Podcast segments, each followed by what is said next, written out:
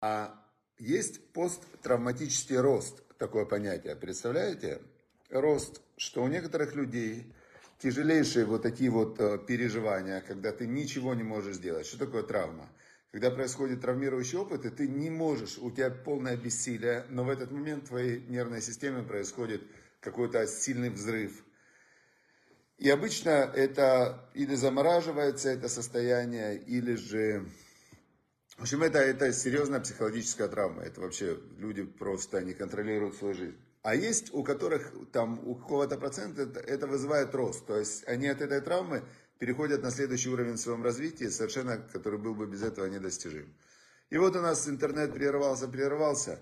Я вчера взял, позвонил и поменял. И все, все хорошо работает. Я надеюсь, с Божьей помощью, да. Все, дорогие друзья, значит, мы продолжаем изучать книгу Дворим. Книгу Дворим, и перед смертью Машера Бейну, он увещевает еврейский народ. Он им перед смертью решил все сказать. Все, что он всю жизнь не, не говорил, он решил им сказать.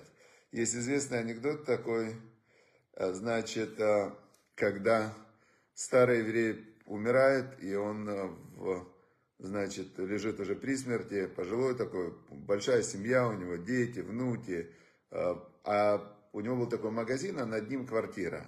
И он говорит, э, там, Сара, моя жена, ты здесь, здесь, там, дети здесь, здесь, внуки здесь, здесь, всех перечислил, все здесь, все здесь. И он такой говорит, говорит, ну если вы все здесь, кто же в магазине-то остался? Кто же в магазине? Должен же кто-то в магазине остаться. Он всю жизнь жил, был человеком, который, человеком дела. Ему было важно, чтобы магазин работал. Он говорит, а что же вы все, говорит, собрались, а магазин-то оставили, дело моей жизни оставили пустым.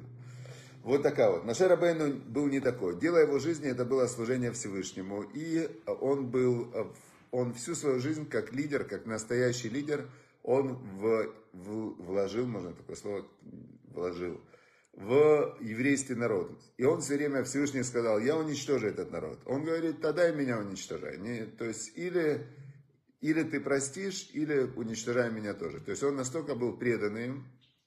И сейчас он перед смертью, он им, э, последняя вот у него осталась неделя, он знает, что он уже уходит из этого мира, и он вспоминает весь их совместный путь, и он им э, говорит на те ошибки, которые они делали. При жизни он им это не говорил.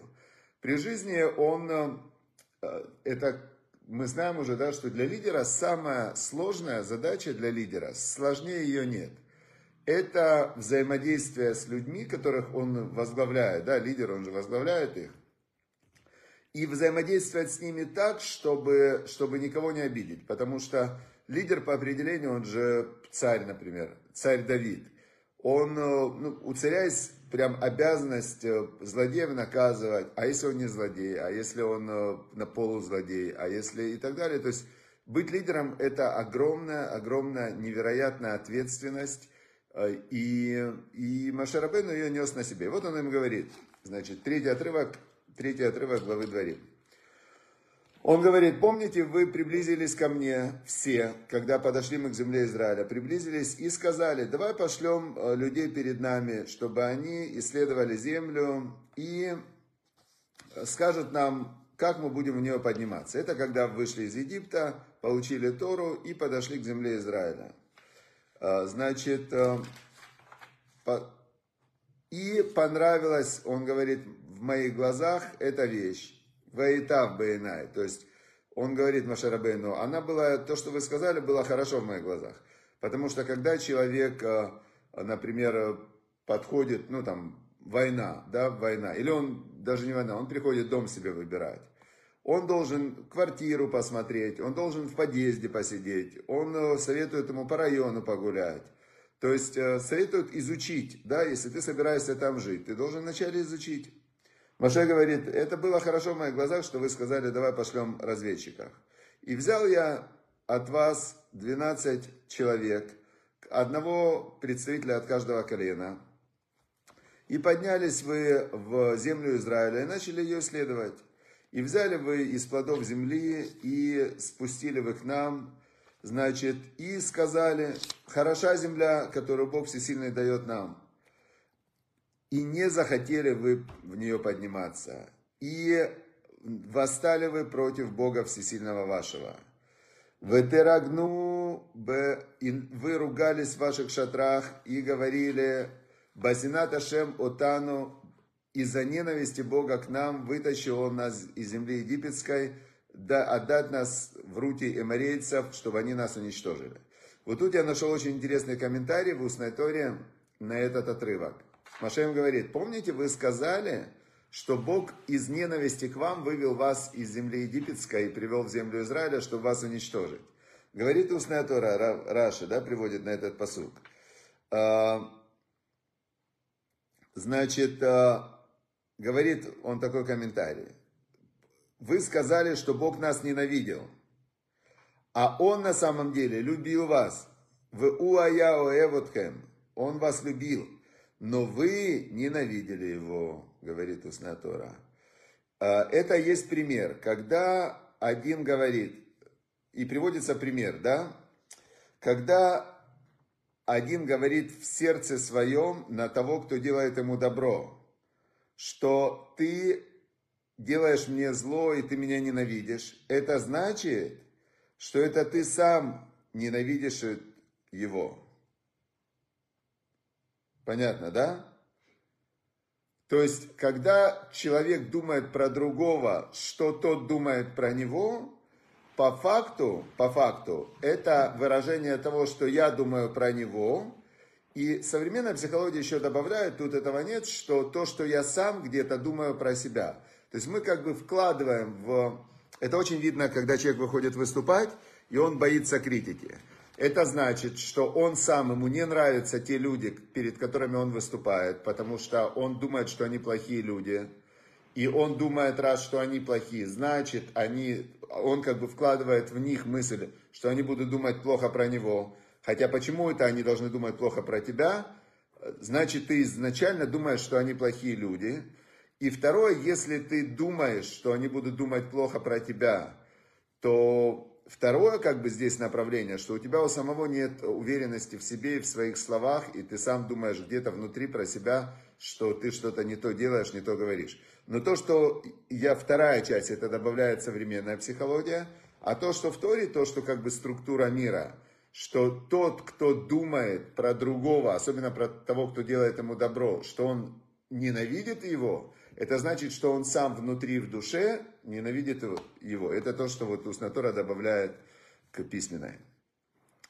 И сказали вы, что мы не поднимемся в землю Израиля, не сможем мы победить, что Бог нас ненавидит, и Он нас вывел из Египта, все чудеса сделал, море расступилось, именно вот для того, чтобы сюда нас привести и нас э, уничтожить. Это очень мне напоминает людей, которые боятся своего будущего, да, то есть человек, там ему, например, 40-50 лет, всю жизнь, начиная с детства, Всевышний его обеспечивал, давал ему еду, давал ему, даже он маленький был, в школу ходил, еще ничего не зарабатывал, его все равно кормили, потом он прожил, прожил всю свою жизнь, и все время ему что-то было кушать, крыша была для, над головой, все. И он все равно говорит Богу, а вот я боюсь, что в будущем ты мне сделаешь плохо. А чё ж ты так думаешь, что он должен тебе сделать плохо? Он же тебе всегда делал хорошо. Ну, вот говорит нам, как раз здесь отсюда мы учим, что то, что человек так думает про Бога, это значит, что он Бога не любит и Богу не доверяет. Потому что если бы он сам Бога, Бога любил и Богу доверял, то он бы думал бы точно так же, что Бог ему, его любит и ему доверяет. Это то, что мы каждое утро говорим, когда просыпаемся. Моде анилефанеха, благодарен я перед тобой. Мелахайве Каям, царь живой и сущий, Шеэхизарта би нишмати бехемла, что ты вернул в меня душу мою по милосердию своему, раба ему натеха, велика твоя вера в меня. Да? То есть ты в меня веришь, ты мне вернул душу, то есть это мне дает возможность быть уверенным, что даст Бог день, даст Бог пищу. Раз душу ты мне вернул с утра, так чем мне бояться?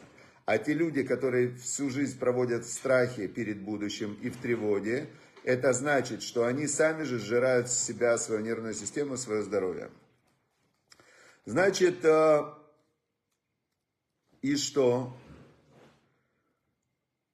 И вот вы, значит, говорили, что мы не поднимемся, ничего у нас не получится, что вот эти вот имарийцы, которых мы в жизни никогда не видели, которые там живут, они больше и сильнее, чем мы, у них большие города укрепленные и так далее, и там великаны они какие-то, да, и сказал я вам, да, не бойтесь, не бойтесь их, Бог всесильный ваш, Он шел перед вами и идет перед вами, и Он будет войну вести перед вами за вас как он сделал с вами в Египте, на ваших же глазах. Чего вы боитесь? Вы вышли из Египта, было 10 казней. Мы видели, как Советский Союз рухнул. Мы жили в империя зла, а там самая была, назвали ее империя зла. Все боялись. Бах, рухнула, не исчезла.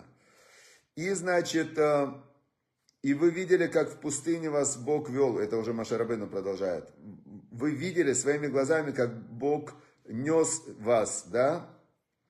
Как человек э, своего сына несет как сына своего несет э, человек, которого сына он защищает и так далее.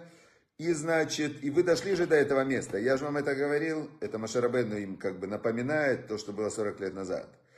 А значит, и вы продолжаете, у Бадавара зе энехем мааминим баашем и вы продолжаете не верить, не доверять Богу всесильному вашему. Ай-яй-яй.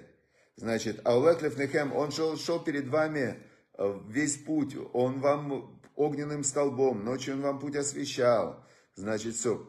И услышал Бог голос ваших слов, и разгневался, и поклялся.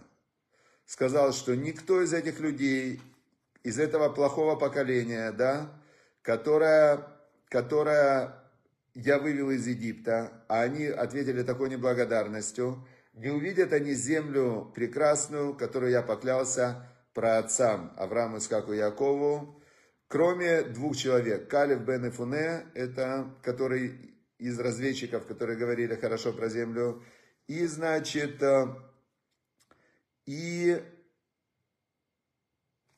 Иушуа бен. И дальше Маша говорит удивительные слова. Он говорит так. Гамби ит анав ашем биглалхем. Он их до этого не увещевал. А тут он говорит, также мной Бог пренебрег из-за вас, говоря, и ты тоже не войдешь вместе с ними. То есть Маше Рабейну, представляете, это было 40 лет назад. Он мог им сказать, знаете что, я всю жизнь мечтал, вы не справились, как лидер, мог же сказать он, мог. Все, я вас, у меня было задание прийти в Египет, вас вывести. Бог мне дал задание возле горящего куста, дал. Я вас вывел, вывел. Вы зайти не захотели, не захотели. Значит, Бог сказал, что вас уничтожит, от меня сделает новый народ. До свидания. Моше Рабейну их не бросил.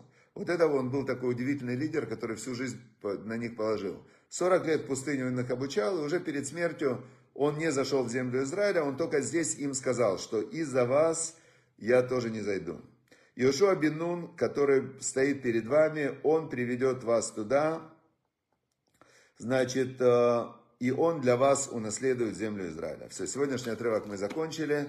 Дальше будет вся книга, вот эта вся книга, это 7 дней Моше Рабейну э, увещ... говорит о всем, что будет дальше с народом Израиля, с миром и так далее. То есть и в конце он уходит, значит, и заканчивается письменная Тора. Хорошо, какой вывод мы из этого делаем? Мы делаем вывод такой, что то, что человек думает, что думают о нем другие люди, это значит только одно. Это то, что он думает о них. То есть э, человек не может залезть в голову к другому человеку. Если я думаю, что кто-то думает про меня, то нужно прям четко себе отдавать отчет, что это то, что я думаю про него. Понятно, да? Вот эти вот все чтения мыслей. Э, да, зная, что ты про меня думаешь. Вот ты на меня так смотришь, что мне все понятно уже стало. Что тебе понятно? Тебе понятно то, что ты думаешь, что тебе понятно. И все, ты не можешь понять, как он на тебя смотрит. Это очень интересно, да, что это прямо в Торе. Раша жил тысячу лет назад, а он приводит, он же всегда приводит из Талмуда, из Мидрашей, то, что было несколько тысяч лет назад. Хорошо. Глава 18. Глава 18 это глава, которую мы сегодня читаем, сегодня 18 июля. И здесь э, тоже очень много есть про, именно про речь, как-то оно так совпадает, что э, значит, э, там воды глубокие, слова уст человека, поток струящийся, источник божественной мудрости. Уста грешника по вожделению входят в ссору, и рот его вызывает побои. Язык грешника сокрушение ему, и уста его ловушка для души его. Слова жалобщика пронзительные, как удары, они не сходят в глубину. Здесь все говорится про то, насколько слова, насколько слова, они, значит, э, управляют нашей жизнью. Один из моих любимых тоже отрывков в, в Мишлей, 14 отрывок 18 главы. Вот сегодня три отрывка мы разберем. 14 отрывок 18 главы, он звучит так. Руах иш и халкель махалеу. Значит, дух человека, он, калкала это как, э, как э, ну, экономика, хозяйство. Значит, э, дух человека, он, он, значит, как, пере, как я перевел сейчас, 14. Дух человека выдерживает его болезнь, но дух уныния кто может перенести? Значит, если дословно, вот есть болезнь некая, да, у человека, махале, махала, на иврите болезнь это махала. Значит, э, я вам скажу так, что в, постоянно у каждого человека внутри есть и раковые клетки, и каких-то там 3, 3 килограмма бактерий, и куча всяких там э, болезнетворных бактерий. Микробов вокруг миллион, какие-то вирусы вокруг миллион. То есть человек все время находится в очень-очень э, опасной для жизни среде, да. Там вот Мадонна недавно попала в реанимацию, певица, да, у нее внутри вдруг начал какой-то сепсис развиваться, какая-то, а, значит, сепсис это, ну, гнойная инфекция. То есть у человека внутри постоянно есть а, какая-то в, на него нападение снутри и снаружи.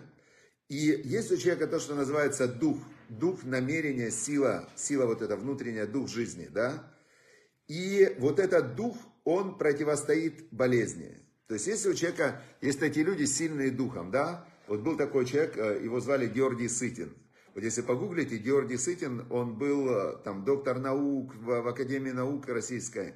Он во время войны стал инвалидом, и медицина его не могла вылечить. Он начал изучать эту медицину, он стал кандидатом медицинских наук и так далее. И он понимал, медицина его вылечить не может, а слова могут. И он начал словами лечить себя настрою Сытина. И он всю жизнь уговаривал свои органы, свое тело, чтобы они работали, чтобы они... И он дожил там до 90 чем-то лет в очень хорошем состоянии. Много книжек есть его настроить, беседы, беседы с органами такими. Он прямо конкретно, такие прям их пропесочивал так конкретно, как на партсобрании. Но он, вот последние все его книги, они, он очень много про Всевышнего говорил тоже, что Бог дает силу, Бог дает силу, Бог дает энергию, Бог дает молодость. В моей клетке я как будто бы каждый день заново рожаюсь. Он говорил те вещи, которые есть в Торе. Да, что я заново, Бог меня создает. И, значит, э, это была его дух, значит, его дух, можно сказать, человека, он, он поддерживает его от болезни. В руах нека, а когда дух, э, он падает, депрессивный становится, да, человек, все, я, типа, не могу. Мисайне Исаина. Кто его будет нести тогда, человека? То есть, если сам человек сдается внутри, если сам человек говорит, я не могу, то уже как бы все, сдулся. Но что определяет, могу или не могу? Это решение человека. Есть известная история, как один, один человек, звали его Равьосов Искак из Полонова. Он был раввин такой, и он э, услышал, что есть Бальшемтов, который, который, э, который такой он был чудотворец. Он э, открыл новый способ служения Всевышнего, который назывался хасидизм. Это было в 1800 год, где 1750 даже год это было, значит, 250-270 лет назад. И вот к Бальшемтову у него были ученики, такие они чудотворцы, а классические раввины, да, которые все время занимались только изучением Торы, они очень настороженно восприняли этот, э, этот подход, что Всевышний везде, нет никого кроме него, и такой вот подход более э, такой, ну, другой был подход, да, хасидизм это более такой другой подход, мистическо-эмоциональный. И пришел Равьосиф Ицкак э, из Полонова к Бальшемтову, пришел, поговорил с ним. Бальшемтов говорит, все это Бог, все, нет никого кроме Него. То есть ты все время взаимодействуешь с Богом. Тот говорит, нет, вот Тора это Всевышний, это слова пророков, это Всевышний, выражение Всевышнего. Весь этот мир это уже проекция, проекция, проекция, проекция, то есть Всевышнего как бы в, вот в обычном материальном мире, в этом стуле там, или в этом компьютере, его нет. Это была как бы у них главная разница. Он как бы есть, но он уже как бы много-много проекций, да? А вот в Торе он в чистом виде. А Балишентов говорит, нет, все, все это Всевышний, везде Всевышний в чистом виде. Нет ничего кроме него, никого кроме него, все это Бог. В общем, они так э, обсуждали, они были великие мудрецы Торы, и в итоге, в итоге говорит этот э, Иосиф Ицкак из Полонова, говорит, ну, говорит, вроде как бы в, все, что вы говорите, оно звучит э, хорошо, но не могу, говорит, я вам поверить, не могу, я изменить свой путь не могу. А Большем там ему говорит, ты не, не можешь, он говорит, ты не хочешь. Он говорит, ну да, я, значит, не хочу я поверить, что Всевышний со мной отовсюду разговаривает. И вот он выходит из, от Бальшемтова, выходит он на улицу, такая, это же была три, Меджибош, земляные эти дороги, телеги, лошади. Он выходит, едет э, телега, и телега застряет в грязи. И на, на телеге сидит извозчик, э, вообще, не, ну, не еврей, извозчик. И он ему говорит, помоги, толкни телегу. Тот говорит, я не могу. Ну, этот Равьес Выцик из Полона, он пожилой уже говорит, я не могу. А и тут ему этот извозчик говорит, слово в слово, как Большетов, ты не не можешь, ты не хочешь. Ты, говорит, даже не попробовал. Что ж ты говоришь, ты не можешь? Ты не хочешь. И он услышал, вот как будто бы как Всевышний проявился и сказал ему вот точно с той же интонацией, как Бальшемтов, сказал только, что ты не можешь, ты не хочешь, э, как бы принять хасидизм. Также ему сказал этот извозчик, что это был голос Всевышнего, это было, э, как Ашгаха Пратит, это было частное проведение, это называется, да, что Всевышний с ним разговаривает. И он вернулся к Бальшемтову, стал его учеником ближайшим, и Равесов как из Полонова, он был ближайший ученик Бальшемтова. Хорошо, теперь дальше. Значит, вот этот дух человека, его намерение, его желание, это, э, это внутренняя сила, но что интересно, что эта внутренняя сила, она управляется все-таки интеллектом, и она зависит от того, что человек говорит. И вот об этом как раз и 21 отрывок, 21 отрывок 18 главы, «Мавет вехаим беят лашон». Жизнь и смерть в, как бы, в руках языка, да, зависят от языка. Веавея юхаль перье. И тот, кто любит ее, сейчас мы узнаем, что такое Авея, юхаль перье, будет кушать плоды его. Значит, э, любящие, берегущие его язык свой, они будут кушать плоды этого. Что имеется в виду? Вот все, что человек говорит, все, что он думает, все, что он говорит, это является некими программами, каждая из которых, если в нее, в эту программу поверить, то есть каждая из которых не является правдой. Все, что человек говорит словами, не является объективной реальностью, потому что слово, описание по определению является набором звуков, с помощью которых мы, мы условно пытаемся передать какое-то явление или какое-то ну, какое явление в окружающем мире. То есть никакое слово не является объективной реальностью, никакое описание не является тем, что, что оно описывает. То есть надо понимать, что любые слова, которые человек произносит вслух или у себя в голове, это попытка э, одним из способов передать, э, значит, что-то, что человек хочет передать. Если вы возьмете любое слово, вообще любое, вот можете меня проверить прямо сразу после урока, возьмите любое слово и э, зайдите, напишите это слово прямо в гугле и напишите синонимы этого слова. И вам Google даст от там, 10 до 100 синонимов на любое слово. То есть любое слово является попыткой передать какое-то явление. И у этого слова есть множество синонимов. Но если человек верит в свои слова, которые он слышит и произносит у себя в голове, и исходя из этого, он как бы своей верой, свой, вера это дух, вот этот вот намерение, он вкладывает в слово, и он в это слово верит, то это слово, оно является для него определяющим всех следующих событий в его жизни. И получается так, что жизнь и смерть в руках языка, и тот, кто любит его, да, свой язык, то есть он наполняет любовью, и любовь это что-то позитивное, жизненное такое, да, он будет кушать плоды этой любви. А тот, кто наоборот говорит, я не могу, сил нет, ничего хорошего меня не ждет, все плохо, Бог меня ненавидит, завтра будет плохо, сейчас будет тревога, тревога, тревога там и так далее, все, этот человек, он как раз двигается в сторону смерти. Это вот такой очень глубокий отрывок, да, который объясняет, насколько и жизнь, и смерть в руках языка, зависит от языка. И позитивный отрывок следующий, на сегодня последний, КФБ, 22 отрывок, 22 отрывок 18 главы, он говорит такую вещь. Маца Иша, нашел ты жену, Маца Тов, нашел добро. Веяфек рацион Меашем, и вытащит желание от Бога. Значит, э, как это понять? Значит, нашел жену, нашел добро и вытащит желание от Бога. Значит, давайте посмотрим объяснение. Объяснение, 22 отрывок. Это же книга Мишли. Кстати, в, сразу после урока я вам пришлю отрывочек из... Вот этот отрывок с комментарием есть у нас в Телеграме. На каждый отрывок комментария. И можно эту книжечку заказать и получить ее, и изучать ее каждый день одну главу. Очень это прямо через какое-то время плоды будут невероятные. 22 отрывок 22. Э, да, кто нашел себе добрую жену, тот нашел добро. Найти жену вторую половину и достигнуть э, шлемута, полноты и завершенности – это огромное добро и счастье. Почему выходит желание от Бога? В Талмуде написано, чем занимается Бог, Он сводит людей. Люди все время хотят поссориться друг с другом. В каждом человеке проявляются животные инстинкты и эгоизм. В семейной жизни, если она выстроена по Торе, есть возможность работать над собой.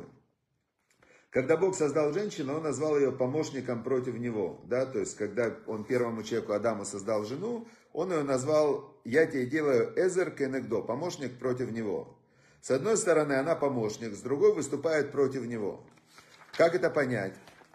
Значит, э, у человека есть, э, есть внутри вот это то, что называется его животное начало – которая разделяет его эго, это его интеллектуальное проявление животного начала. Эго это эгоизм, это, это как бы это некая граница, которую человек прочерчивает между собой и миром, собой и другими людьми. Он говорит, это я, я хочу. И вот это вот, откуда это все взялось? Это корни его в животном его стремлении – или же он зацеплен на других людей. Но ну, вот это эго, это как раз то, что разделяет между человеком и Богом. Теперь, в какой момент эго проявляется? Во время взаимодействия с другими людьми. То есть, идут искры. То есть, как только мое желание сталкивается с желанием других людей, в этот момент идут искры. Теперь, а, как только желание человека сталкивается с желанием Бога, да, то есть Бог сказал, делай это, человек говорит, я не хочу. Происходит разделение между человеком и Богом. Когда Бог говорит, это не делай, человек говорит, нет, я буду делать, происходит разделение между человеком и Богом. Когда Бог говорит, делай это, человек делает это, происходит соединение между человеком и Богом. Понятно, да? То есть, чем меньше у человека эго, тем легче ему соединиться со Всевышним. Но в какой момент тренируется вот это вот отсутствие эгоизма? Когда есть кто-то, а, чьи интересы ты должен учитывать во всех своих аспектах жизни. Если ты эти интересы учитываешь не искренне, то есть ты говоришь, хорошо, дорогая, я сделаю, как ты хочешь, а тебе внутри вообще как бы нет от этого радости, то искры все равно пойдут и разделение будет. Но когда ты а, умеешь соединиться со, своим, со своей второй половиной, искренне соединиться с ней, убрав свое эго, то на вот этом вот моменте искреннего соединения со с твоей второй половиной происходит растворение вот этого эго. И когда два человека сумели соединиться в одно целое, как Бог и задумывал, как две половины целого, то в этот же момент открывается вот это вот соединение со Всевышним у обоих. И это является как раз объяснением этого отрывка, что тот, кто нашел жену, нашел добро, то есть действительно нашел жену, с кем, с кем он может соединиться в одно целое, нашел добро, и тем самым он вытаскивает желание от Всевышнего, то есть это и было желание Всевышнего, чтобы через соединение с женщиной, женой, да, мужчина достиг вот этого вот состояния шлемута, совершенства, в котором у него открывается связь со Всевышним. Вот такое вот объяснение в этом отрывке. Все, уважаемые друзья, всего вам хорошего, удачи, успехов. Вот мы получили Тору. Напишите, пожалуйста, свои выводы, да, что для вас открылось сегодня. Какие-то у вас наверняка были инсайты, какие-то у вас были наверняка озарения. Теперь возьмите, запишите эти озарения себе, чтобы их не забыть. Поживите с ними. Очень я вам советую свои озарения. Это очень важно после урока Торы. Но важно, возьмите вот этот отрывочек, например, да, я сейчас пошлю в телеграм-канале, вот этот вот, те отрывки из Мишлей, из притч, которые мы выучили. Если вы можете на иврите читать, идеально, выучите их прямо наизусть на иврите. Если не можете на иврите, хотя бы на русском, то есть вы будете тогда как царь Соломон, который говорил на русском. И когда вы те мысли, которые он хотел передать, вы их, эти мысли запомните и с ними соединитесь, то вы будете такими же мудрыми, как царь Соломон, а он был мудрейший из людей, у него было все вообще, что можно получить в этом мире и в мире грядущем. Вот это вот важно очень, да, чтобы слова Торы, они не оставались внешними, а чтобы они заходили вовнутрь и чтобы разговор был, да, жизнь и смерть в руках языка, и тот, кто любит его, да, любит этот язык, правильный язык, то он будет кушать плоды его. Все, всем удачи, успехов, чтобы Всевышний услышал ваши молитвы и выполнил для вашего добра, чтобы все, кто хотят соединиться со Всевышним, изучают Тору, чтобы Всевышний дал вам все, что вам нужно для хорошей, благополучной жизни с Божьей помощью. Все, всем удачи, успехов, до завтра.